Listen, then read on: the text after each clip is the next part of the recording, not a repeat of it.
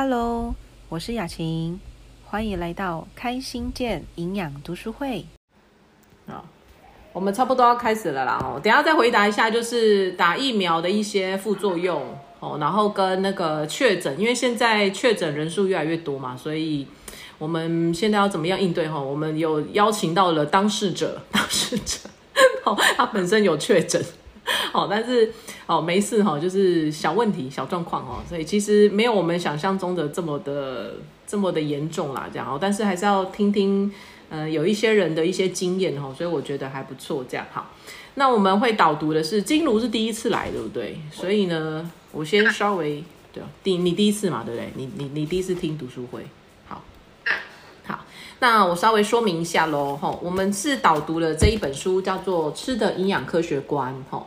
那它其实已经超过二十年了，所以它在世界各地其实有呃，就是翻译成不同的语言，然后在各个不同的国家，然后去做去做那个推广这样。那好，那因为在二三十年前，其实营养没有这么的这么的提倡哦。那到现在，其实已经人人越来越注重就是营养这方面。如果呃有去看到就是防疫啦，或者是确诊的一些相关文章哦，它最后都会写一。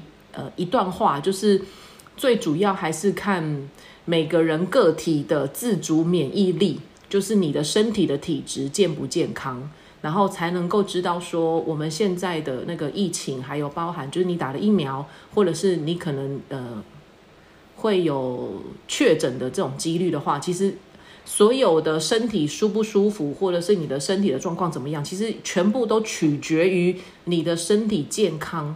的程度到什么样的一个阶段，这样子吼，所以我们会导读这个，是因为现在这个是跟食物和我们人体的营养是有直接相关性的，所以我才会说，我觉得可以留一本书，吼，这一本书吼在家里面，是因为我们会贴标签呐，吼啊，它上面就有很多，就比如说我想要胸部变大啦，牙齿牙牙齿多长四颗啊，好，我开玩笑的。哦，就比如说有一些人是呃脂肪啦，或者是他可能会有一些贫血啦、青春痘啦，哦，然后肺病啦、心脏病啦、囊肿啦、哦肌瘤啦，或者是压力啦、孕妇啦，哦，它就有点像是我们讲的，就是营养的字典。哦，所以主要是你可以留一本在家里面，是因为你有需要的时候，或者是你身边有人对健康有一些状况的时候，你可以把它拿出来查一查。哦，因为它上面有很多啦，这样子，所以我觉得很方便哦。因为最常见就是失眠跟偏头痛嘛，啊，它上面也会有这样，啊，就可以大概大概了解一下啦。那你说要整本直接这样看完哈，我坦白说哦，其实我看了三次，我三次都睡着啦，这样。哦，所以我们才会用读书会的方式，每个礼拜大概读个两三页哦，这样大家一起可以分享一下经验跟交流哦。所以我今天会请一下那个呃，就是他本身是阳性哦，然后他经过了什么样的流程呢？哈，他现在就在我们的线上哦，这样子啊。啊，我先不破梗了哈，等下你们就知道了，这样哈。好，好，那我们上个礼拜呢，哦，虽然是导读了在一百二十五页哈，但是。金如第一次来嘛，所以我先让你了解一下，就是，呃，平常我们所听到的医生跟我们的营养，好差异在哪里？这样子哦，所以我想要念的是二十五页。好，我们直接念二十五页就好了哈。来，慧敏，慧敏，好，二十五页。过度依赖医生，这个。过度依赖医生也是人们忽略营养的原因。例如，医生没有指导病人饮食，他们也就理所当然的忽略了营养。营养，呃，医生学的是医学，他们的专长是治病，而不是保健。近来有已有越来越多的医生以致力于推展营养的工作，成效斐然。而，医药的目的在于维持重病者的生命，而营养的目的则为了维持人们人体健康，并且预防疾病。时至今日，全美国的医院。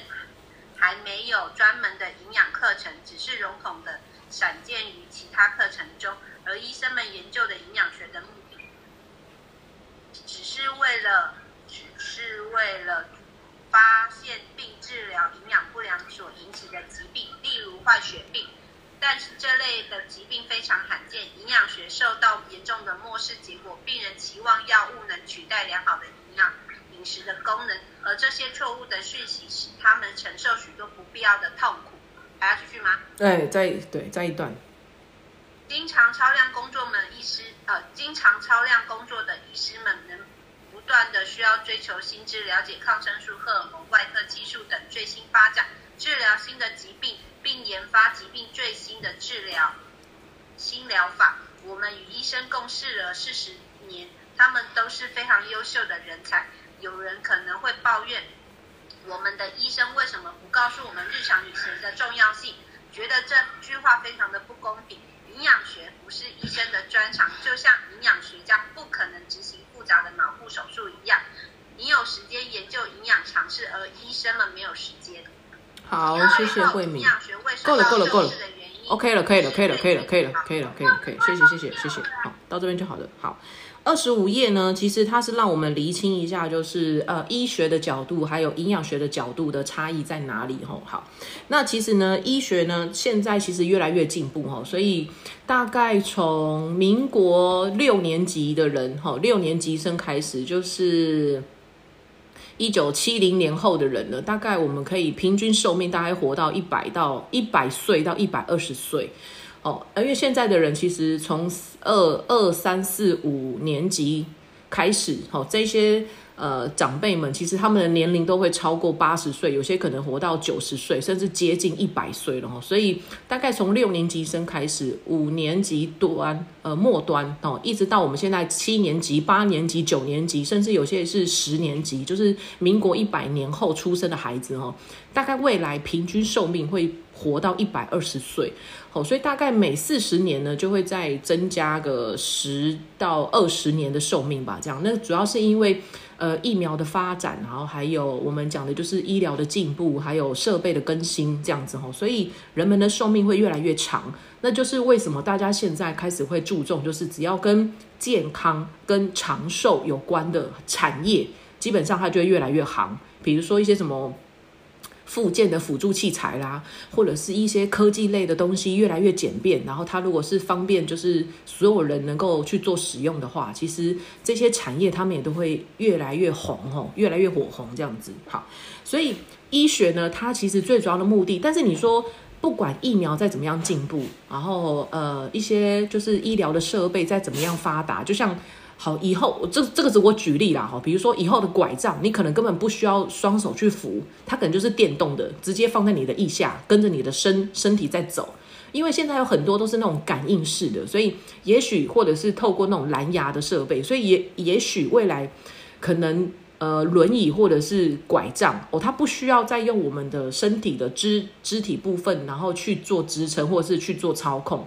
你可能就是语音啊，或者是你可能按一下按钮啦、电动啦，它可能就可以呃自动化，然后它就可以辅助了我们的生活的这样子。可是我想讲的意思就是，就算这些东西它再厉害，你的身体不健康还是不健康。好，那医学的角度，它只在乎的叫做生命，所以这边才会写说，医药的目的是在于维持重病者的生命。吼，意思就是你只要脑袋，好不一定脑袋有在运作吼，因为植物人他也其实也是活着，可是他已经脑死了。但如果说今天你只是有在呼吸，这对医学的角度来讲，你只要有在呼吸，我就是尊重人命。好，所以他们其实在乎的就是我们讲的叫做生命。但是你你有生命，代表你健康吗？其实不一定哦。好，就像我们有分享过的，就是有人卧床，好，他是在。就是要离开当天使之前，他可能卧床已经一二十年了哈，所以，然后他这句话里面当中有一句话就是，他说时至今日呢，其实就是现在呃呃医学院还没有专门呃的营养课程，然后大部分都是笼统的散见于其他的课程哦，这个其实。也许现在资讯有更新了哈，因为我们在前两个礼拜有有不少的同学，大家有去参加那个健康管理师的一个培训，哦，他是大部分都是由万方医院的一些主治大夫，然后来去做课程上的专业传授的这样子，所以也蛮多人都有考过的啦。那我的意思是说，就像我刚刚讲的，其实健康的跟营养的这方面已经越来越崛起了。所以各位，你们去呃生活生活当中，便利商店、大卖场，或者是一些或或者是呃电视购物，包含手机、电脑、好平板，你都会看到一些关于保健食品的一些。行销广告，好，因为它已经越来越越来越畅行了，就是越来越多人会去在乎这件事情，所以它是有它的市场在的这样子哦。所以呃，并不是说它现在是一个很冷门的一个话题，其实越来越多人会在乎了。因为你们如果有空的话，呃，有有可以看一下哦，因为家里面通常会放的东西就是两种，一种就是他要么就是吃药，哦，吃中药或者是吃西药。要要不然呢，就是放第二种，就是放保健食品。好，不管是什么桂格麦片啊，还是什么什么白兰氏基金啊，还是一些什么善存的一些维他命啊，或者是一些直销品牌的一些保养呃保健食品，他们大部分大部分的人呐，好，大概不外乎就是会放这两种。你不是吃药，就是吃营养品。哦，大概就会这样子，所以啊，这两个它的目的性跟它的一些呃带来的后续的副作用，还有包含一些身体的反应，会会有点不太一样，这样子哈。好，那营养的目的呢，则是为了要维持我们人体的健康，并且好，第二句话更重要，预防疾病。好，所以刚刚我在一刚开始读书会的时候，其实也有提到说，不管你是打疫苗也好。还是你是呃确诊的，好新冠确诊的，其实你会发现很多人，包含很多文章，好包含医生的一些背书啦，还是什么一些宣导啦，政府的卫卫福部的公告啦，后面他都会加一句，依个人体质而不同。好，那个人体质那到底是怎么样去做定义？代表是遗传吗？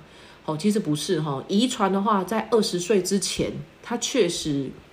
跟遗传的相关性比较高，因为毕竟我们从小到大，小孩子比较没有选择吃什么、喝什么，然后就是一些或者是他天生的基因比较是因为他的父母。可是二十岁了，我们成年之后，很多人都有自主选择权，他想要吃什么，他喜欢吃什么，他要喝什么，要不要加糖，然后要加多少糖，他要喝多少的量。基本上二十岁过后，你很难很难去勉强他，好，因为他会自己去做选择，所以我们才会讲说，人家为什么会讲说小孩子长大转骨期只有一次，父母觉得那种压力会比较大，因为想说啊，好像责任在父母的身上，可是其实你要给孩子也是要给对的东西哦。那当我们成年了过后，你说个人的体质，所以你的一些身体的反应啊，或者是副作用会不太一样，那我怎么知道我的体质到底是好的还是不好的？那就看你平常有没有保养，好，就是你平常有没有去养生啊，吃的食物有没有去挑过啦，然后你是不是口不择食，什么都吃，然后水也没有常喝，所以，哎，各位现在去喝一下水，提醒一下，现在快点快点喝水。好，我刚刚在听慧敏念的时候，我大概就已经灌了两百五十 CC 的水哦，所以就是把喝水养成一种习惯啊。我的意思是这样子哈，好。所以为什么我们除了有时候会去呃医院做一些健康检查之外，我们还会在额外的学营养？原因是因为，毕竟我们是回归到日常饮食的时间比较多。那你平常要吃什么东西？那你平常生活有一些小症状，那你要怎么样去认识你自己的身体？所以我们才会导读这一本书。好，我的意思是这样子。好。所以医学的角度呢，跟我们的营养学的角度呢是两条完全不同的哈。好，那医生为什么不告诉我们饮食呢？因为他没空，真的，他真的没空。哦，你们应该都有去大医院看病的经验，通常去医院看病至少都要半天呐。好，真的等的都是超久的啊，进去看不到十分钟，你可能就出来了。所以医生真的很忙，他们真的很忙。所以，然后又是不同的专业领域哈，所以没有办法要求医生。额外还要再跟我讲日常生活饮食的一些怎么样吃啦，然后怎么样去生活作息啦，太难了啦。好，他们没有空，好，所以我觉得有时候健康还是要靠自己哈，这样子好。所以这就是我们为什么要导读，就是营养学的目的哈。我还蛮喜欢营养呃营养读书会的，因为我觉得很生活化啦。然后就是大家其实可以从日常生活当中，就是听到一些。我觉得如果蛮受用的，我们彼此的资讯可以做交流，这样子吼。好，所以接下来我们要回到我们上礼拜念到的，就是一百二十五页喽。好，来打开 Open Book 一百二十五页。好，上礼拜其实讲到的就是糙米的食物，吼，粗糙食品，然后讲到的就是固肝，吼，小心肝，好，就是我们的肝类跟我们的酵母这样子哦，所以。主要偏向的就是 B 群呐，好，所以我们上礼拜是念到一百二十五页，那我们再从一百二十五页开始继续念哦。诶，配音姐，你可以念吗？配音姐有在吗？在。哎，强化牛奶营养多。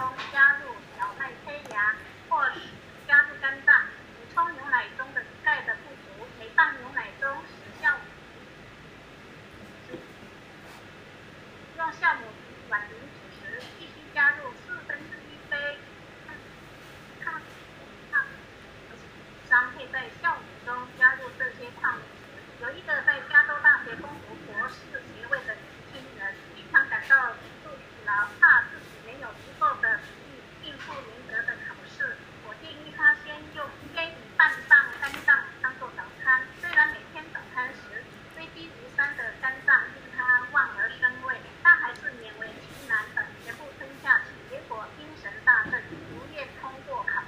好，谢谢佩英姐，OK OK，谢谢你，好哦，来吧。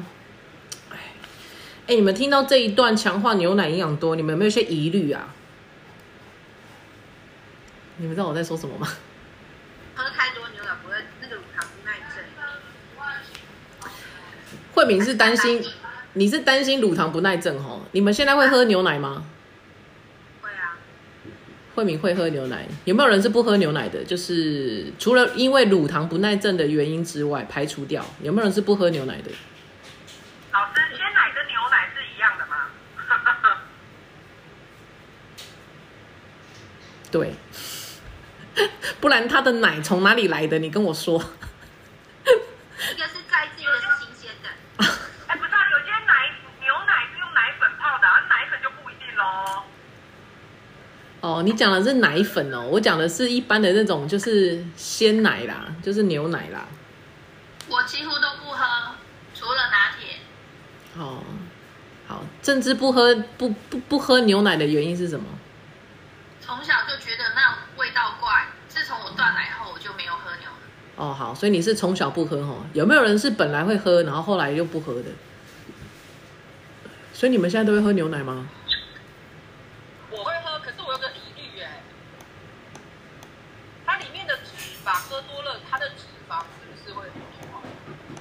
脂肪会怎样？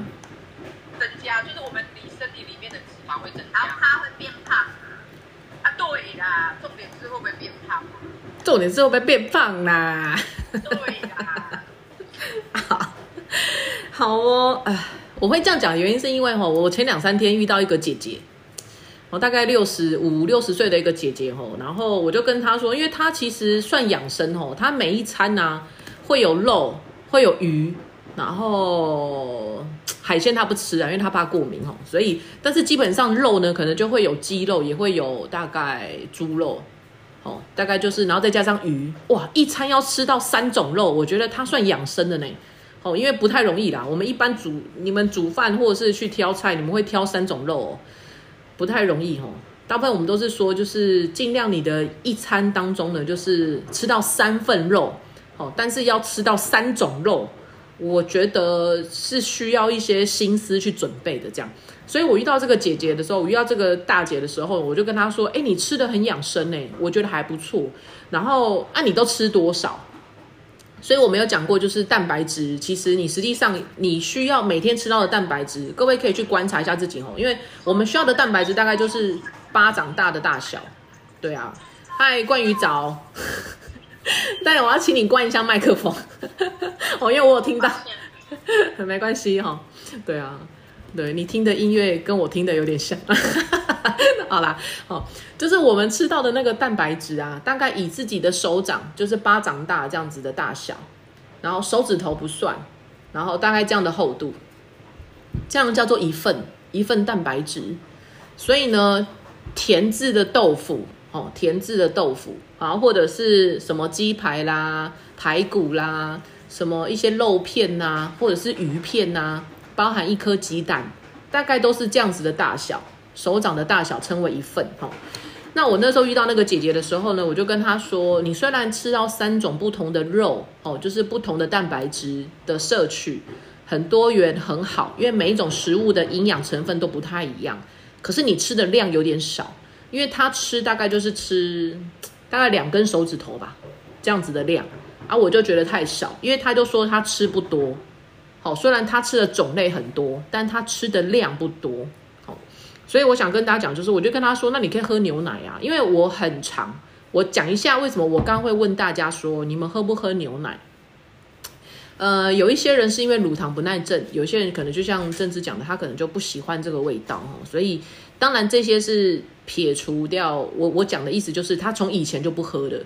那我遇到了这个大姐，她说她不喝牛奶，我说为什么？她说因为抗生素打太多，然后雌激素的打针也打太多，所以呢，就有一个另外一个就是也是学健康养生的人呐、哦，因为他有在吃其他牌直销的营养品，哦，他们那一边的那个营养师就告诉他，营养营养老师告诉他说不要喝牛奶，所以他不敢喝牛奶。好，因为他担心牛奶有一些就是打针的疑虑在在里面，所以我不知道各位你们会不会因为不喝牛奶的原因，是因为也是因为怕它的一些添加的东西啦，这样子哈。好，那如果你问我的话呢，我想讲的意思就是，有哪个食物你可以百分之百的确定它绝对没有问题？其实我蛮想问这个问题的，就是我的意思就是说，你敢保证你今天吃到的肉，你敢保证你今天去市场或者是大卖场，你买到的鸡肉，或是你买到的猪肉，甚至你买到的牛肉，你可以百分之百的确定它的饲养的过程跟它。呃，就是切割的过程、包装的过程、运送的过程，绝对没问题吗？我觉得很难呢、各位真的很难呢、为什么？因为第一个，那个食物是天然的，天然的，你只要想到它是天然的，它的保存就一定不容易，而且它又要从国外进来，然后你要再再送到，就是你买完之后回到你家，然后你要把它给烹调，然后你又希望它是新鲜的，你又觉得它是要健康无虑的。其实我们没有办法去百分之百的绝对说这个食物它一定是安全没问题的，我们没有办法这样说。诶，哪怕它今天是出自于台湾的食物，made in 台湾，你也没办法确定说，诶，我今天吃了这个这一颗鸡蛋，它就是绝对没有问题。为什么？因为你不是饲养的那个人。你也不是全程看着它的它的包装跟它的整个就是，或者是它的就是切割的过程，或是它的分装的过程，我们并不是当事者，所以我不知道各位你有没有听过人家讲，因为我大哥以前是学食品食品科系的，我大哥就说很多做酱油的厂商啊，做酱油的，他们自己本身是不吃不不吃酱油的。我就问他说：“为什么？为什么他们自己本身不吃酱油？因为我大哥也会做那个凤梨罐头或者是鳗鱼罐头，他们也在学校有学过哦。我就问他说：为什么就是做酱油的这些？他上课回来就有一次突然就跟我们分享，他说酱油少吃。我说为什么？酱油不是咸的吗？而且不容易坏。他说没有，做酱油的厂商本身他们自己不吃酱油的。我说为什么？他说因为酱油要发酵啊。我说嘿，然后嘞，他说要发酵。”他说：“你知道怎么发酵吗？”我说：“我不知道。”他说：“用脚踩。”所以他们本身就不吃酱油的。等我下。哦，我我家的狗狗啦，很大牌呢。哇哇！我就要帮他开门了哈。我像他的仆人一样。不好意思哈，欢迎光临 我们家的狗。好。所以他后来就跟我们讲说酱油少吃哎，然后各位你知道吗？其实你现在去看一下酱油的那个成分表，你如果看到里面其实有很多都是化学的东西在里面呢，真的。而且我看到很多酱油其实是有一些是有添加防腐剂的，不止啦，其实很多食物都有添加防腐剂哈。所以我在很早之前的时候听我哥在讲的时候，我就觉得其实是事出必有因啦哈。那我们回归到原来的，就是我我我讲的说，哎，所以你问我酱油能不能吃，可以。只是比较贵，哦，我想讲的就是这个跟我现在要说的牛奶也是同样的意思。来，牛奶能不能喝？你们如果上网去查哦，很多的文章都会告诉你不要喝牛奶，不要喝牛奶。那我想要再问另外一个问题，就是如果你叫我不要喝牛奶，那我们又知道牛奶里面有很多对人体来讲很好的营养，比如说蛋白质，比如说钙质。哦，或者是一些好的脂肪啦，吼，这样好，所以牛奶里面其实有很多，就像书上写的，它可能还有什么 A 呀、D 呀、E 呀，然后 C 呀，然后什么氨基酸啊，然后它里面还有一些就是我们人体需要的嘛。好，很多的牛奶其实里面有很多的一些营养成分，好，对我们人体来讲是好的。可是为什么这么多文章或者是这么多人说不要喝？原因在于是饲养的过程跟。采取的过程，好，会有一些疑虑，好，比如说他饲养，他可能用的就是那个饲料用的不是很好，他在采取的过程可能有打的就是雌激，就是雌激素，一直让它能够让那个乳牛能够去分泌，所以，呃，我曾经看过一个影片哦，它真的是国外的啦，国外的哈，它不是台湾啊，我自己本身有养狗嘛，所以我对那种动物被受虐，我会有点很揪心，你知道吗？所以我就看到了那个。网络上的那个影片，它就是对那个乳牛、那个母牛吼很不友善，就是它其实那个乳头都已经发炎了，而且是很肿的，可是就是商家就是饲主啦，为了要卖牛奶，所以就一直还是要挤。那它发炎了，是不是就是需要休息？然后它的乳头是不是就是红肿？所以他们就在打消炎药，然后或者是就是，反正就是一直在在使用那个乳牛就对了啦，一直就是为了要它能够生生产那个牛奶，所以那时候人家为什么网络上说不要喝牛奶的原因，就是因为你看他又打了什么针，然后又吃了什么药，然后整个饲养的过程又是不健康、不营养的，所以人家才会说牛奶不要喝，原因在这里。但是你不喝牛奶，请问你的蛋白质怎么来？你的钙质怎么来？你的身体需要的营养怎么来？所以就会两难，好、它就会两难。好，那我记得在呃某一周的读书会，我有跟大家讲过，吼，台湾有一个叫做阿嘎，他其实是一个高材生，好像不知道是台大毕业的还是什么的吧？哦，他是兽医。那因为我在听听那个 podcast 的时候，我听到这个人哈，所以他就说他是一个兽医，可是他就是放弃了高薪或是在北部工作，他选择回到那个迦南云林地带，然后的那个农舍，他就是为了要去照顾这些这些动物就对了哈。那他自己本身有出了另外一个品牌，哎，我没有帮他代言哦，我我真的只是打从心底觉得他的乳牛很好哈，因为他很用心在照顾。他的品牌叫做鲜乳坊。那你如果去比较一下鲜乳坊的那个价格呢，大概比我们平常买的牛奶多个大概二十块左右。如果你同样是一千 CC 的那个牛奶的话，那我想跟大家讲的就是，有机的、健康的、有不用担心食安的都比较贵。就像我们要买安全的鸡蛋就比较贵，红壳蛋或者是有机蛋就比较贵。你要买有机蔬菜，然后呃吃起来它的制造来源比较安全，也比较贵。那同样的牛奶呢，我可能就是我会有时候我就会买鲜乳坊，那有时候呢我就会买瑞穗。好，那我想讲的意思就是，各位有机会可以去听一下哦，因为那个。那个阿嘎那个兽医鲜乳坊的创办者哦，他有讲到他们的乳牛是怎么样去怎么样去照顾的，怎么样去去采收那个鲜奶的哦，他有讲到这个制造过程。那他有讲到说，为什么现在市面上卖的牛奶呢，它的差异性的成分会落差的这么大？虽然我们去看包装盒上面，它的成分都只写鲜奶就没了。但是他说，光是写“鲜奶”这两个字，它里面的成分跟含量呢，跟制造过程就截然不同了哈。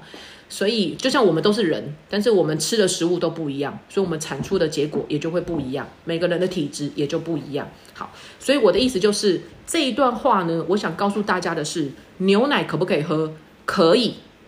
好，但是如果你喝的并不是像鲜乳坊这样，就是你可以确定它的制造过程都是安全的，那你的牛奶就不要天天喝。就是你可能一个礼拜，你可能就可以喝个大概一两次，或者是一个月，你可能就喝个一两次或两三次，就看个人啦，这样子哦。但是我个人是还蛮常喝牛奶的啦，哦，就是，但是我不会到天天喝啦，这样。好，那现在问我的就是玉云刚问的，那我喝牛奶会不会变胖？我想告诉你的就是，会胖就是会胖，不会胖就是不会吧。我的意思就是，你大口在怪孤零，你还你敢丢？哦，就是呢，你其实会变胖，有时候不是。来来，那不然我就问你另外一个问题好了啦，你今天不喝牛奶，你就变瘦了吗？没有吧？应该有吗？也没有啊。嘿妹。啦，你告诉我，你今天不喝牛奶，你今天就会瘦吗？没有啊，你今天喝了牛奶 不能这样啊！我喝水都会胖啊，那你不能这样讲。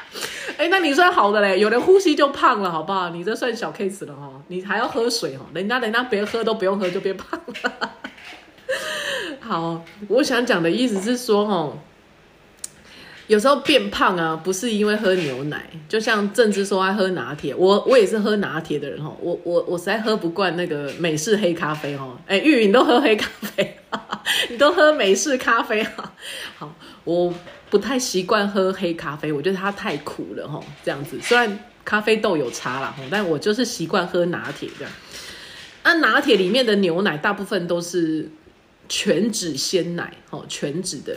所以你问我说，就是都是他会不会变胖？哦，其实我我我自己认为，哈，其实你会变胖跟你会变瘦，它的取决于什么原因呢？你吃的东西。喝的东西呢，会让我们变胖，大部分就是加工品，或者是你喝到糖分，就是你加一些，就是你喝饮料喝甜的，哦，或者是你可能就是喝一些，比如说像是我们讲的珍珠奶茶，好，那你说你喝这一些就是高热量的东西，你想不变胖都很难。但真正让我们变胖的，如果你的喝的东西都是有挑选过的，你也是喝无糖的。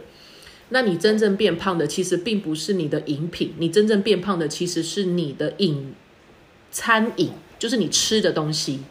因为吃东西其实热量会比较高，那喝东西如果你去看一下，其实有些喝的东西它的糖分其实并没有这么的高。那我回归了哈，喝牛奶到底要不要喝全脂，还是要喝脱脂，还是要喝低脂？我个人呢，我是选择的是低脂。但也有人说喝全脂的比较好，为什么？因为它的营养比较完整。如果它只要再经过一道手续，就是把脂肪再去除掉，或者是把所有的脂肪都撤掉，变成脱脂，我不太建议喝脱脂。好，因为脱脂它真的所有的很多东西都会被拿掉。那我喝低脂的原因，当然也是因为我不想摄取到这么多的脂肪。但是我会低脂跟全脂两个交换，好，就是我以前是专门喝低脂的，好，因为我想要摄取的就是我我希望营养能够多一点啊，脂肪不要这么多。因为你们如果去看一下那个牛奶的那个成分量表，哈，其实它的脂肪算蛮算比较多啦，就是里面当中的脂肪。可是我想说的是，它那个是动物性的脂肪，所以对我们的人体来讲，其实。影响并不会到这么的大。那我想喝低脂的原因，是因为我想要营养能够多一点，而不是脂肪多一点。好，那也有另外一篇文章，因为我朋友就传了一个文章跟我说，其实全脂的比较好，因为它没有经过加工，营养会比较完整。所以我后来的习惯就改成了，有时候喝全脂，有时候喝低脂。那我喝拿铁都是喝全脂。那我不认为喝牛奶全脂就会变胖。这样子哈，我只是想要营养多一点，好，这个是我的我的我的思考方式啊。这样，那你们问我牛奶能不能喝的话，其实我会认为牛奶可以，只是你要挑选过它的制造过程跟它的成分来源，好，一样的意思，好，所以我们吃的东西呢，其实也都是要去挑一下啦。这样好，那这里面有讲到的就是，其实呃牛奶的营养很多吼，那我顺便再提一下哦，有人说。我们是人，为什么要喝牛？好，我不知道你们有没有遇过这样的一个一个问题哈。那我想讲的就是，那一样的意思啊。我是人，我干嘛吃鸡肉？你听我外的共享不？好，所以有人就说我是人类，为什么我要去喝牛的奶？那你是人类，你总不能吃人肉吧？好，所以我我我没有把这样的一个人家的那种话题，就是把它带到就是。呃，就是我觉得是是要去去烦恼的哈，因为我觉得就像我们人也可以吃植物啊，可是我是人呐，哦，为什么人就不能够？为什么人就不能够喝牛奶啊？哈，然后有人就说，以前早期会提倡喝牛奶，是因为什么商家？反正就是一些，哦，就是一些呃商人的行销手法啦。哈。但是我觉得现在的科学啊，还有现在的一些。呃，就是文献呐，吼，报章的啊，吼，就是其实都已经很清楚明了了啦。什么食物对人体有益，然后什么样的食物对人体会有一些疑虑，吼，其实你都查得出来了，然后科学家也都研究出来了。其实我觉得不需要这么的、这么的、这么的偏激，吼，就是这么的、这么的，就是。这那个要怎么形容啊？吼，就是不用这么的极端呐，吼，什么人一定要吃什么东西？其实我觉得不用到这种程度啦，吼，所以呃，如果你们有听到人家说，吼，就是牛奶为什么不能喝啊？吼，牛奶为什么人要去喝牛的？人为什么要去喝牛的奶啊？吼，其实我认为不用这么极端啦，你就是尽量让自己的身体是健康的，让尽量让自己的身体是营养是均衡的吼。那什么样的食物呢？其实我觉得都都有它存在的必要性。就像我跟我们家的小朋友，我也是这样讲，我说你可以不喜欢吃，但你不能不吃。好，因为大自然生产这个万物一定有它存在的意义。你不喜欢，但不代表它不重要。就像今天我们没有去认识自己的身体，可是你身体它到底有没有事？你你没有去了解，不代表它不存在哦。所以我的意思是说，呃，有很多东西其实我们只要去去衡量的点，就是适不适合我。我身体需不需要？我能不能够获得健康？我觉得这才是我们要去在乎的吼。那至于人家讲的一些，嗯，网络上的流传啊，或者是有些人的一些什么似是而非的啦，哈，我我觉得你可以自己去做判断啊，这样吼。这个是我对于牛奶的见解，跟我自己会做的事情，好给大家参考。但我想讲的就是，确实玉云刚讲的那个奶粉，我不会用，我就是我不会泡，因为。它，你你你光想一下哈，一个你挤出来的液体，它要再经过多少的多少道的加工或者是程序，它才会变成是干燥的粉状。粉状很方便，但也有很多我们更多不了解的东西，所以我基本上我不太会泡牛奶哈，我基本上都是用鲜奶哦，对，所以我没有泡牛奶，我们都是喝鲜奶这样子，好。这个是牛奶的部分，好，然后再来一百二十六页，最后的第二第二行，牛奶是钙质主要的来源，好，然后呢，喂食牛奶的婴儿呢，却常因为缺乏钙质而抽筋，然后尿液中会排出牛奶中过多的磷，所以呢，也使钙质在尿液中流失，所以最好能在牛奶中加入小麦胚芽，好，或者加入肝脏，补充牛奶中的钙的不足，好。为什么这样的原因？是因为我们人体的钙质，好，钙质是水溶性的，跟我们的 B 群还有维生素 C 是一样的，所以他这段话这段话才会写说，尿尿了，然后小孩就会钙质不足。其实我告诉大家，吼，不管他是不是喝牛奶，吼，就是呃，基本上他就算是很认真，呃，这个婴儿的食量很大，基本上小孩子还是会缺钙质。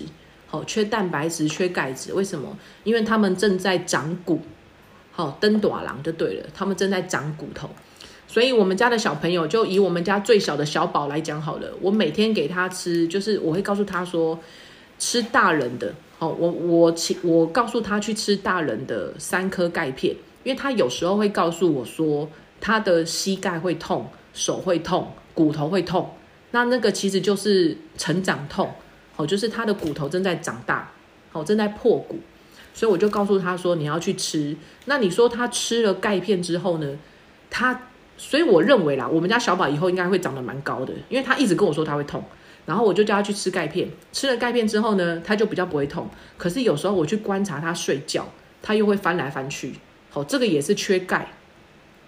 所以各位可以去观察一下你们家小朋友，他睡觉的时候，他是否会。旋转跳跃，我不停歇，哈，整个晚上 他都在 一直三百六十度的旋转，哈，不然就是拳打脚踢，哈，这样的。他这个你被慧敏传染了。哎呀，没办法嘛。哎，我唱的比较流行，哎，他等下唱金包银，你就知道年代不同。好好听，这个他唱蔡琴啊，蔡琴啊。你你千遍也不厌倦。好笑哦，好，或者是张学友哈，等你等到花儿都谢了，这样哈。好，我的意思是说呢，你可以去观察一下哈。所以如果各位你晚上睡不太好，或者是浅眠，其实也也跟缺钙有关系哈。那都是钙质流失啊，这样哈。所以我们大概百分之九十九 percent 的钙质是在我们人体的骨头，那有一个 percent 呢，那个东西叫做血钙。你们去做那个抽血的体检检查呢，也会看到血钙这个东西哈，所以什么血钙浓度过高啦，或者是什么之类的哈，那这个就是我们讲的钙质呢，在我们的血液当中呢，它至少要它会维持大概一趴左右。那这个是拿来干嘛的呢？这个是拿来稳定我们神经的，还有让我们的一些呃身体的器官是有规律的。比如说，各位如果有听过叫做心律不整，对不对？应该有听过吧？好，那你有没有想过一个问题，就是为什么我的心脏它的跳动这么有规律？它怎么不是像打鼓一样，嘣嘣嘣嘣嘣嘣嘣嘣嘣嘣嘣嘣？你有没有想过你的心脏为什么不会这样子跳？就是跟打鼓一样哦。为什么？好，原因是因为呢，就是有我们的血液当中有钙质，会让它稳定的跳，所以它就会很有规律，就是嘣嘣嘣。那当你就是很紧张的时候呢，它就会嘣嘣嘣嘣嘣嘣吼。虽然它心跳加快了，但它也是很有规律的这样子跳。那这些就是因为我们的血液当中有钙质。那如果你的血液当中钙质不够呢？从哪里抽？骨头，嗯嗯对，骨头。所以呢，就会有所谓的骨质疏松，所以医生才会告诉你哦，骨质疏松是不可逆的，因为呢，它出去了就回不来了，好、它就没有办法再回来了。所以呢，就是呃，平常，然后再加上钙质又不容易留，就是保留哦，因为它只要你流汗，只要你上厕所。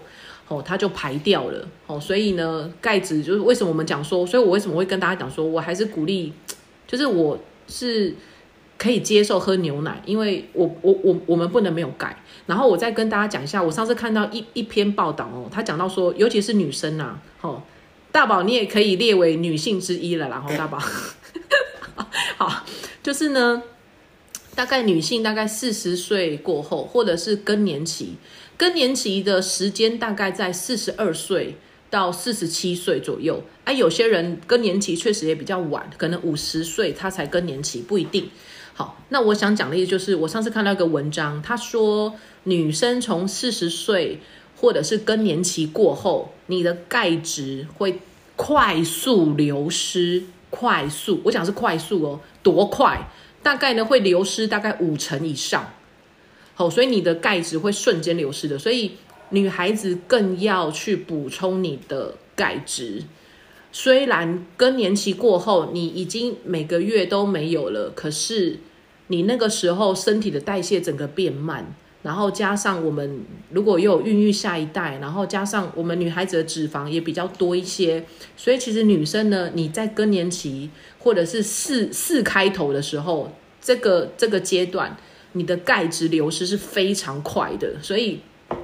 在这个时候，有很多女孩子其实晚上就不好睡啦，身体就有一些状况啦，开始睡睡凉啦，开始生气啦，吼，开始就是情绪暴躁啦，吼，或者是多梦啊，或者是失眠呐、或是抽筋啊，吼，就是有很多的一些缺钙的状况就会出现，所以提醒一下大家，吼，不管是男生还是女生，钙质真的都要多补充哦，而且你不用担心你摄取过多，因为上厕所它就排掉了。除非你吃的那个钙钙片，它是化学合成的，就是你身体代谢不掉，哦，这样就比较会有结石的疑虑。所以我想跟大家讲，就是真的有事没事多补充一些钙片哈，而且钙质也可以抗忧郁。现在的女孩子其实压力也都蛮大的。如果你是要，不管你是不是家庭主妇，还是你是上班族，女生的压力其实都不小，因为我们的传统的责任其实也会比男生多一些。当然，男生的责任也不小，每个人都有每个人自己的压力。那吃钙片呢，它其实也可以帮助我们抗一些呃压力，或者是抗一些忧郁，然后你的心情也会比较好，比较容易放松。好、所以钙质真的是钙片可以多增加啦。所以这也是为什么我告诉大家牛奶可以喝的原因，因为我们有时候真的很需要这些。营养素来帮助我们调节身体的机能。我想告诉大家，就是你只要心情不好，它真的会影响到你的身体的状况。好，那如果你心情好，你就算生病了，诶，我那天看到也是一有一个网络上的文章，因为我都会去看一些健康相关的一些网网站啦，他就说，我那时候在群主有有 PO 了一个，就是。不是说他得癌症，然后医生六个医生宣判他不到半年嘛，然后后来那个女生不就是呃，就是调试好自己的心情，然后开始去做一些健康养生啊，包含运动啊，吼，所以她后来就活了好几年嘛。然后他就有一个相关的另外一个文章，就写说，人体在开心的时候呢，你的细胞啊，诶，这个是他们去研究出来的哦，真的在显微镜下面去看那个细胞的变化。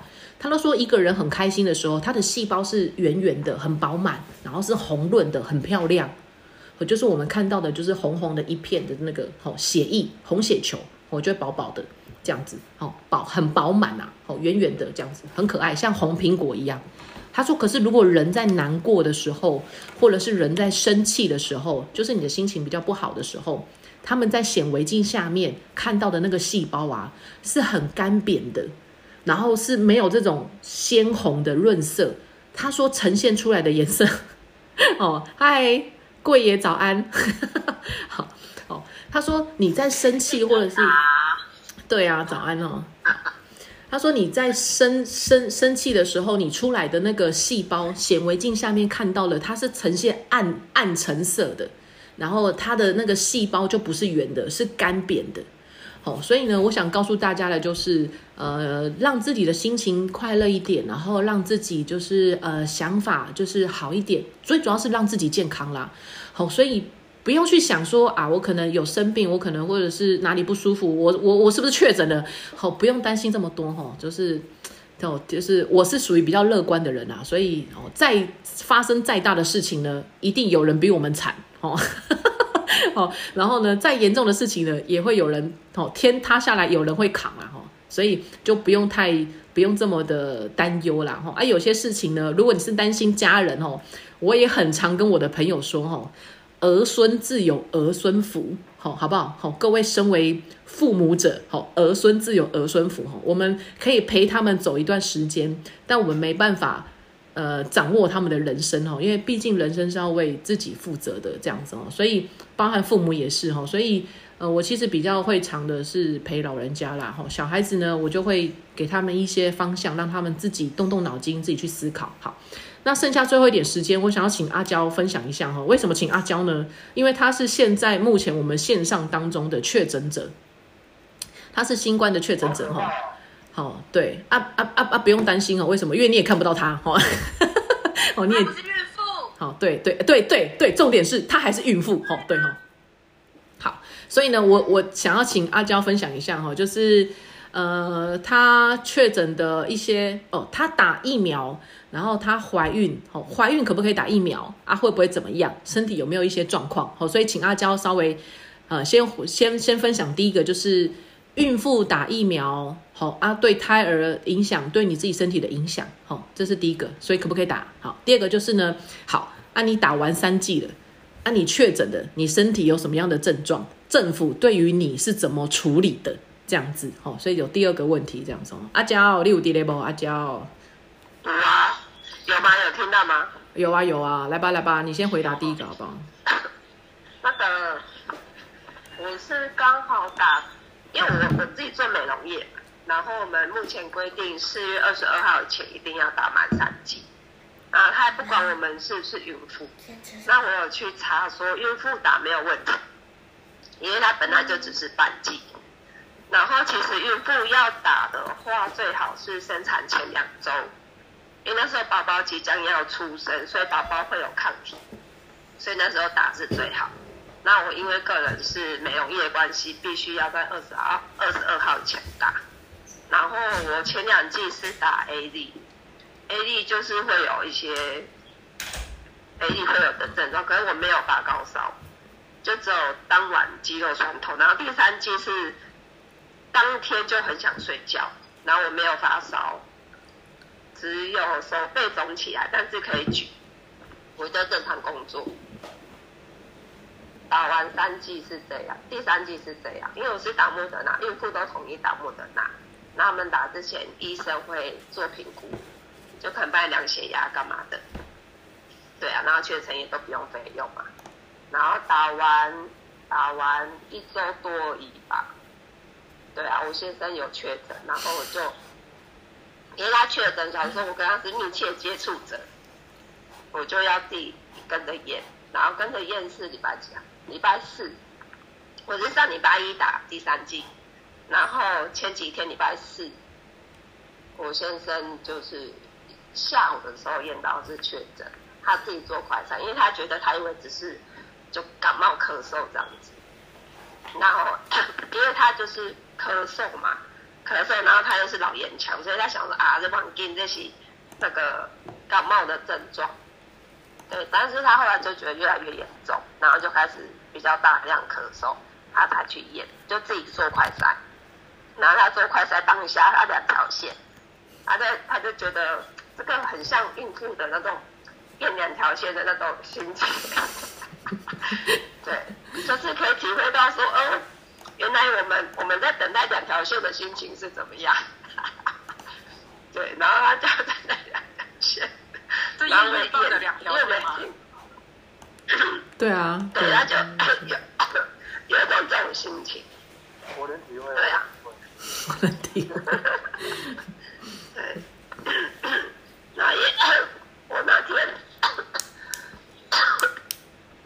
我那天有一点，早上是因为他是礼拜三晚上开始咳，然后礼拜三晚上他还是觉得说应该是感冒的关系，因为他就是最近忽冷忽热，他做业务的，他本来就是要跑室内要跑户外，所以他觉得他偶尔这样子很正常，然后可能是有点中暑的感觉，所以礼拜三晚上我还帮他做刮痧这样子，然后他半夜就咳得严重，所以礼拜四他就觉得他好像变得更严重，所以他下午就跑回来做快筛，然后我是礼拜四早上就觉得有点喉咙痛，然后流鼻水，可是我早中午送小孩去保姆家的时候，在外面晒太阳，跑了一就是走了一圈回来就就好了。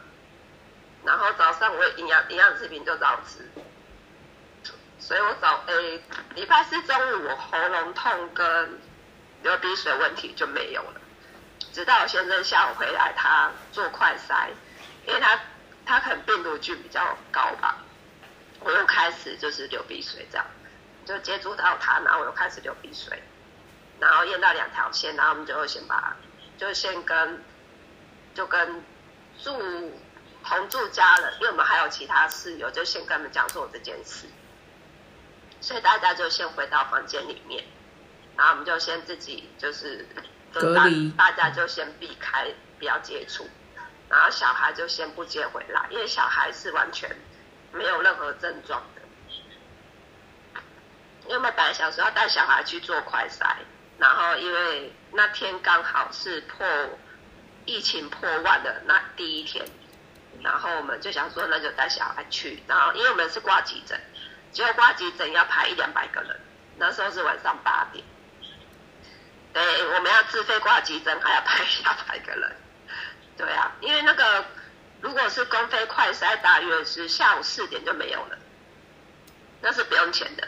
那我们是自费哦，自费一个人大概八百，就医院的急诊，然后还要排一两百个人。他们就说你现在等可能要到半夜两三点，我在晚上八点的时候到，所以我们就直接把小孩丢回给保姆，就先暂时安置在保姆家。然后我们那天我先生就偶尔咳一下，因为他还是继续抽烟，他还是偶尔咳一下，然后我就是还是会偶尔流鼻水。就这样而已，然后我们两个都没有发烧，然后一直到我们就后来就等半夜啊，半夜去做快筛，快筛完医，因为是医院急诊，我们是自费的，所以他们会给我们，他会询问我们说，哎，那你有什么症状？我就说我流鼻水，我先生说他喉咙痛流鼻水，然后当场量体温，我们量体温是正常的，所以表示我们两个人持续都没有发烧。然后同时间，他的一个朋友，就是他们假日有群聚在一起的朋友，就是已经发烧高发高烧两三两天有了，然后年纪跟我们差不多，就七年级的，然后他就比较严重，因为他是平常就是一般素人，对保健概念比较没有的一个女生，然后她就发高烧，自己也是快筛阳性，然后她就是不断的烧烧退退。对啊，他们两个就是这样，很像正常人，只是感觉有点小感冒。然后我们就等快筛，然后快筛完就他们其实不会有任何政府的介入，现在对现在不会有啊，大家不用紧张，因为这是也介入不了。政府现在不想管，就是等着像我们现在这样的情形，然后重新复制给更多的人。就是说，现在大家就是政府要的，就是像我们这样轻症，然后覆盖率是台湾的八成人口的八成。因为这样子你们大家都有免疫力。不是啊，那你们现在 PCR 做完回去之后我们现在就呢？三加七嘛，嗯，三加七，三加七，呃，三加四，就七天而已。然后三天，我们我们我们家里有室友，所以我们就是必须要一人一室，然后浴室要自己的主卧室里面，不能跟室友共用浴室，所以我们就只能在房间。就你知道你确诊之后，你就不要再跟他们接触，包含小孩。嗯，然后就等通知啊，然后我们就是下载那个健保快易通，大约一天的时间你会查得到你的结果怎么样。但是政府的简讯还没来，就是到今天，我们是礼拜五凌晨才完成这个手续，然后到现在还没收到政府的简讯，然后顶多是说，因为如果说你是公费去快做快筛 PCR 的话，他不会给你药。那如果你真的觉得你喉咙痛、发烧什么的，可以请你的亲朋好友帮你买，去药局买相关可能发烧降温的药啊、止咳的药啊，或者是预防流鼻水的药，就是要自己准备啊。还有那个清冠一号啊，哈，清冠一号，清冠一号要自己购买，因为政府就是对于这相关的药没有没有治疗的药，只会给你，也不会给你。我们是因为自己自费去医院做急诊才会有药，就等于是挂门诊，他会就发药给你。但是如果你是去自费那个公费的快筛排队那种不用钱的，你什么都没有，你就是等回家，回家等。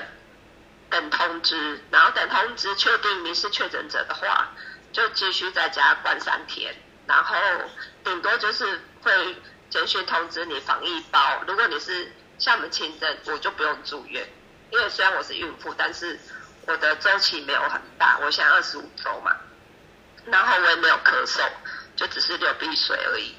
对，那你什么时候可以出门？你什么时候才会解解除隔离？解除隔离就是隔离三天嘛，三天你再自己做快筛，快筛是阴性，你就可以出门工作，只是不要聚会聚餐。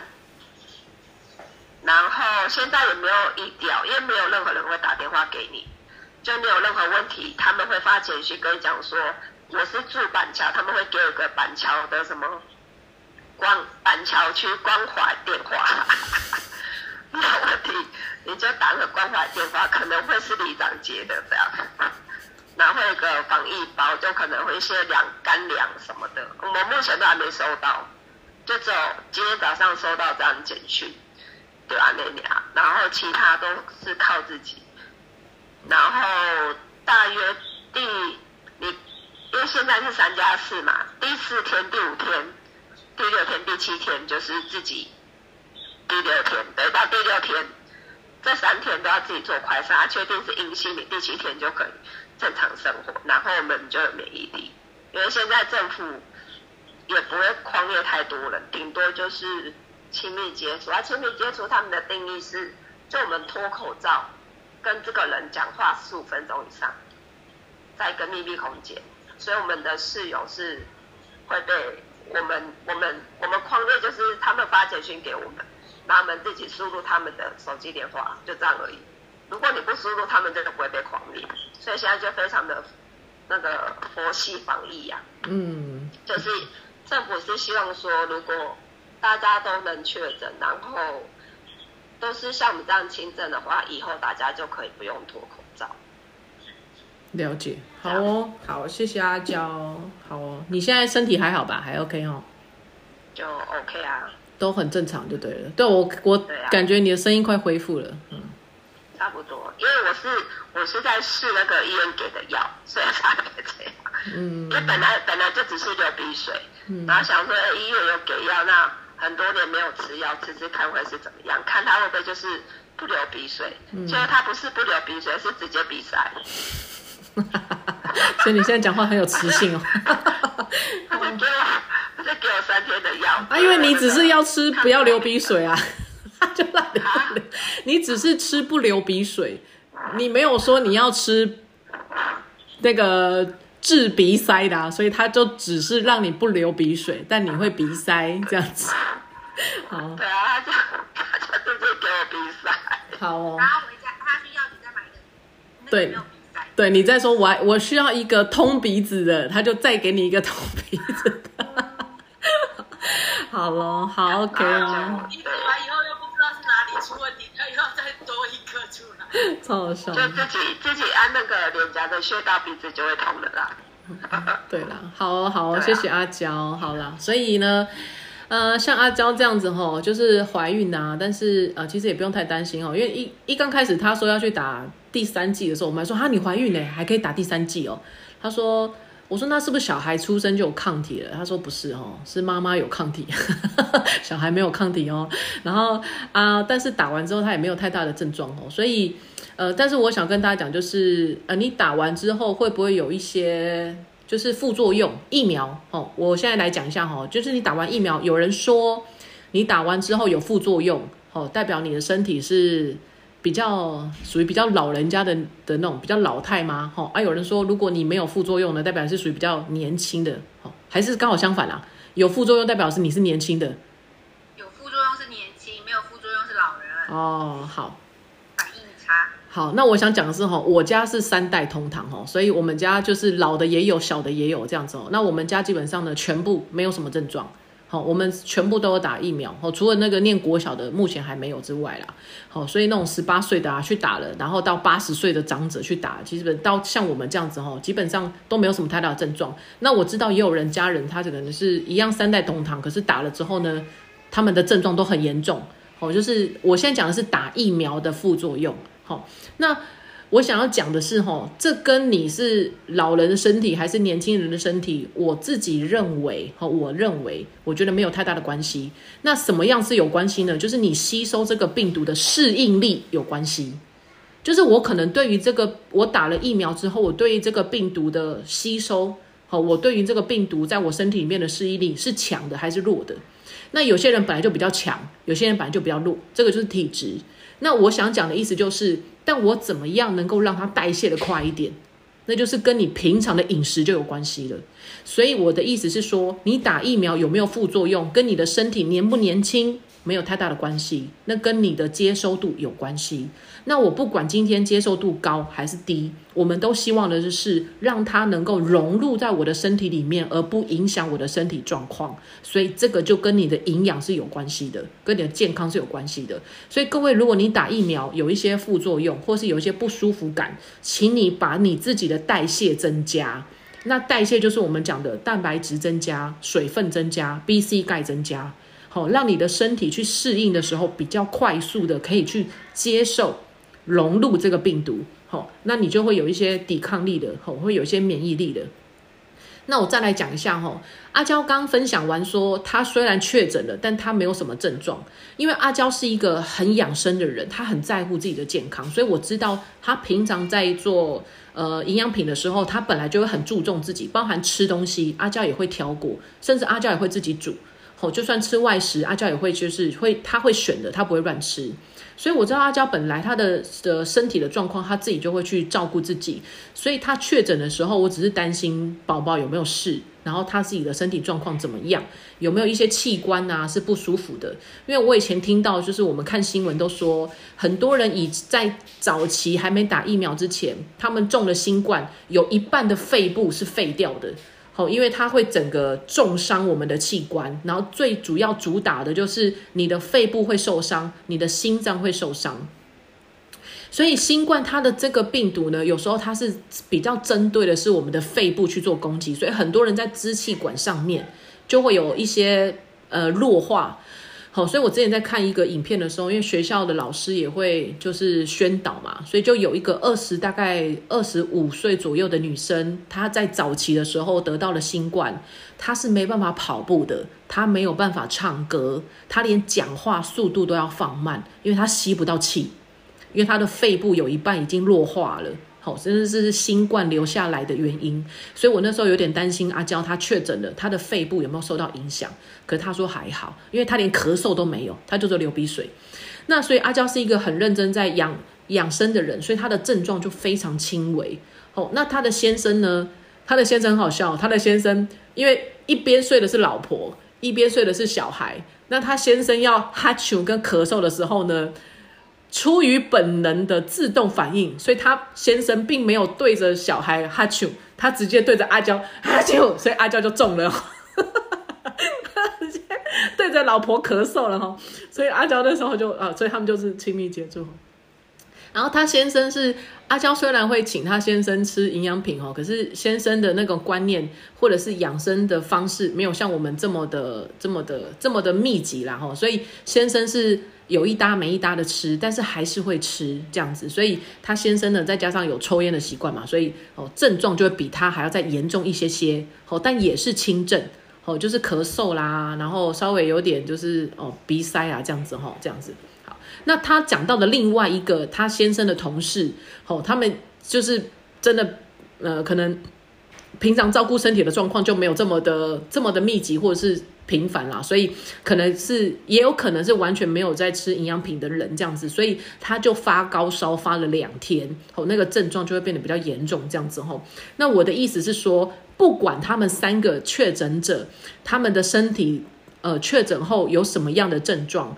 最后，你都会发现，政府给我们的一个指令就是自主免疫力你要提高，因为他也不会管你，他根本不会去管你。你现在确诊之后，你身体有什么样的一些症状，或者是你身体有多么的难受，政府就是因为确诊的人太多了，而且他本来就是未来有个趋向，就是我们要与病毒共存，所以。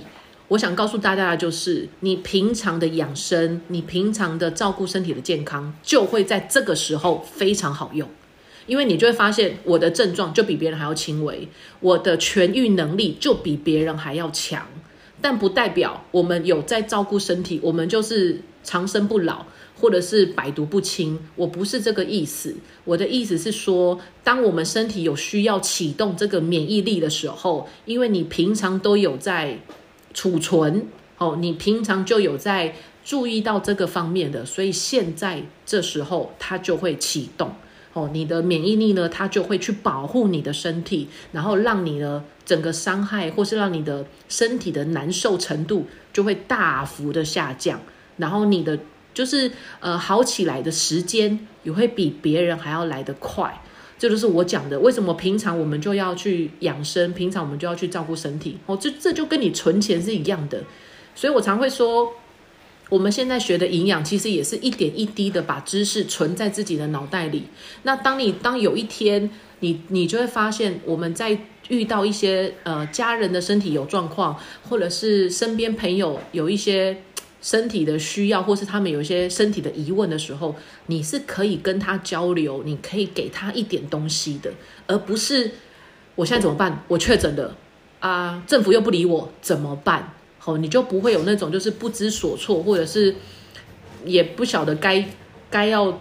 下一步该怎么做的那种感觉哈，所以我的意思就是，我们现在的营养课，包含你平常的养生，其实有时候都是在这个时候，它会发挥很大的作用，这样子哈。好，所以这就是确诊的部分啦。那各位其实对于确诊的也不用，不管它是阳性还是阴性，我觉得都不用太担心啦。那未来如果大家都有免疫力的话，没有打疫苗的人，我们也不用太担心，好，因为我们已经免疫了，所以我们的上一代或是我们的下一代，基本上呢，他们被感染或是他们的一些。身体的状况也会大幅的下降哈，危险性都会慢慢的减少。只是未来，我觉得大家的身体应该也都会慢慢的去适应啦，哦，都会能够去接受的这样子哈。所以虽然现在每天报那个确诊者，好像在开彩票一样，有没有？说哇，今天有多少人这样子哈？但呃，不用过于担心哈。你把自己的身体健康照顾好，然后呢，也有一些知识，健康的知识，营养的知识。你也可以去照顾你身边的人，这样好。但是我要告诉大家，刚阿佳说了，什么叫做密切接触？就是你脱下口罩跟这个人哦有对谈哦，这样子超过十五分钟好，那个就叫做密切的接触，所以呢，口罩还是要戴哦。不管其实戴口罩有时候是一种公德心啦，你是为了要保护别人，好，所以然后呢，尽量不要。我觉得这个也是一个好习惯啊，所以我觉得戴口罩未来应该是一个常态，所以也鼓励大家哈，就是把自己的防疫做好，然后身体照顾好。那我觉得这个新冠呢，它未来会越来越少，哦，然后也会越来越的轻症啊，哦，所以就会变成是一个大家不用这么担心的流感了，这样子，OK 吗？好，那老师可以问吗？可以问啊，你可以问啊。那阿娇平常都吃什么保养呢？哦。阿娇来吧，重要吧？哦，阿娇说了你会怕，阿娇说了，不要问你会怕。因为我们我是因为在近期要备孕嘛，备老三胚胎，所以我在备孕的时候，我光是大部分是一餐都是吃两副，工作忙，早晚最少早晚，然后备孕期间就早中晚，然后怀孕就不用讲啊。怀孕，你的量是多少？大 boys，然后钙片就三颗嘛。对，然后大 boy，我都是基础营养，嗯，然后再去加量或者是少量多餐，但我的品相不会吃太多。哦，你就是 double S 钙，还有呢？就是 B C 钙啊。B C 钙，鱼油。对啊，鱼油啊，然后。马铃子就是这些简单的营养早吃的营养早餐搭配。对啊，就是营养早餐。对，就是 double 吃，然后顶多就是可能一天三餐吃，或者是一天四餐或五餐吃。因为我是我是职业妇女嘛，我不是在家顾小孩那一种，所以我们有时候工作一天十二个小时，怀孕哦，我也是。这样子吃，然后就持续到现在。啊，现在是因为确诊，然后又怀孕的关系，我就把它当感冒，把把它当感冒这样子吃，所以就变成是可能两三个小时我就吃这样的量一次。嗯哼，对，啊，因为它就是感冒症状，然后就这样而已。然后我是因为给小自己吃医院的药才比赛，所以原则上。没有什么其他，就是没有吃药，就是一直流鼻水。那我是为了好，所以想说吃药看看，才鼻塞。啊，如果没有吃药，就是流鼻水而已。因为本不能出门晒太阳，所以我觉得身体状况会有差。因为你就只能局限在房间，然后其他人也会怕你接触到它，所以其实我的运动运动量整体下降，因为我原本的运动量。我的老二嘛，老二在学跑步，我一天要陪他运动至少一个小时。嗯哼，就是还没怀孕的时候，我已经会有这样的运动量，然后加上工作就不用讲，可能一天十二个小时工作下来，然后有空就会陪小朋友运动，在外面运动一个小时，爬楼梯啊，走路啊，反正就是会会有一个小时的运动量。那我觉得我的运动量算是。我的体力算是孕妇里面好的，对，因为我们有有一个有一个一岁八个月的小孩正在学跑步，跟很热爱爬楼梯，所以我会陪他爬楼梯一个小时，发现，对，所以我可以像不像孕妇的可以扛东西爬二楼，或者是就扛小孩跑来跑去，或者是小奔跑，就是挺着肚子小奔跑。这样子都没有问题，所以我现在的体能状况本来就是比一般孕妇好，是因为运动量有，然后我的营养食品是是就是基本的这些东西，然后加量子，我都是以基础的这些加量子，然后可以的话，我也是尽量自己煮，因为小朋友吃的都是我自己煮带去给保姆，所以我们小朋友完全没有任何异样。嗯，我们是睡同一个房间，这样子。好，对，好哦。可以做枕头山运动。要先等他生完，可能老四就出来了。运动不是枕头山，这句话怪怪的。枕头山。我枕头山就是睡觉嘛，我们想到哪去了？好。我有这种想法呢，怎么会这样说？大宝很爱这种啊，超好笑的、啊！我那天听到营养课，哇，时间有点 delay 了。我那天听营养课哦，小明跟他的妈妈出去啊，然后就说：“妈妈，你猜一下哦，就是有一样有的学校有那种是有三个女生哦，你猜猜看谁是已婚的？好、他们在吃香蕉的时候呢，第一个呢，它是用舔的；第二个呢，它是用含的；第三个呢，它是用咬的。妈妈，你猜猜看哦，这这这三个哪个是已婚？” 然后最后呢，答案就是，然后妈妈就在想，嗯，是谁呢？哦，然后最后小明就说：“妈妈，很简单呐、你看这三个嘛，哪一个有戴戒指？那这个就那个就是已婚的。”好，所以各位你们想到哪里去了？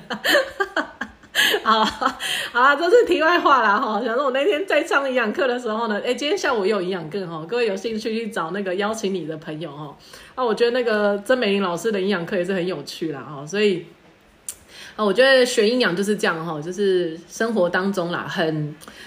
嗯，很生活化，好，所以也不用太刻意，就是说，就所以你刚像我刚刚在听阿娇讲，我也觉得他吃的东西也不复杂，哦，就是一些综合营养啦，然后蛋白质的量拉高啦，吼，然后就是消炎的啦，增强免疫力的啦，这些再多增加一些，吼，所以他也没有吃什么一些我们觉得哎好像很特殊的东西，吼，没有，就是基础。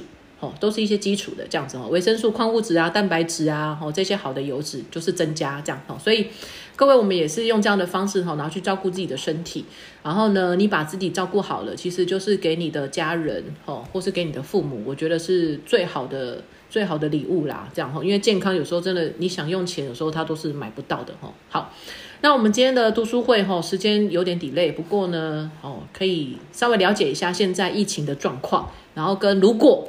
如果哈我们自己也确诊的话，我们会要面临到什么样的事情哈？所以再次跟大家稍微提醒一下哈，如果你真的疑似确诊了，去做一下那个 PCR，然后这时候呢，卫福部就会记录下来了，然后这时候你就回家呢，所以各位要准备一下快筛，好，然后大概自主隔离三天，然后三天完之后呢，大概通常症状会三到七天会呈现出来，那你通常就是前面三天呢就是做隔离。然后后面四天呢，如果哦你要确认你自己有没有呃从阳变阴，就是要做快筛。那接下来是你要出门的话，出门前一定要做快筛，阴性才可以出门。好、政府其实现在就这样，但是你什么时候会阳转阴，也是靠你自己的自主免疫力。所以呢，平常在家呢，就是把自己的身体健康给照顾好，好、你的阳转阴速度才会快。然后你的症状呢，就会变得比较哦，可能无症状或者是非常非常的轻微啦，这样子。好、所以各位不用担心哈、就是如果你真的有遇到这样的状况的话呢，至少心里面有个底了。好、那现在的政策也是一一直在变，不过呢，不管政策怎么样变，政府有什么样的配套措施，我觉得回归到原点，我们还是要把自己的身体给照顾好。好、因为自主免疫还是靠自己，这样子。好。那今天的读书会就到这边喽。哦，如果有问题的话呢，各位可以在群组，我们大家可以再做一下交流，OK 吗？好，那今天就到这边啦。好，各位去用餐吧。好，哎，拜拜。希望今天的内容让正在收听的你可以获得更多的健康知识。如果你喜欢这类的生活健康资讯，欢迎按下订阅、点赞与分享。雅琴的开心健生活营养，我们下次见喽，拜拜。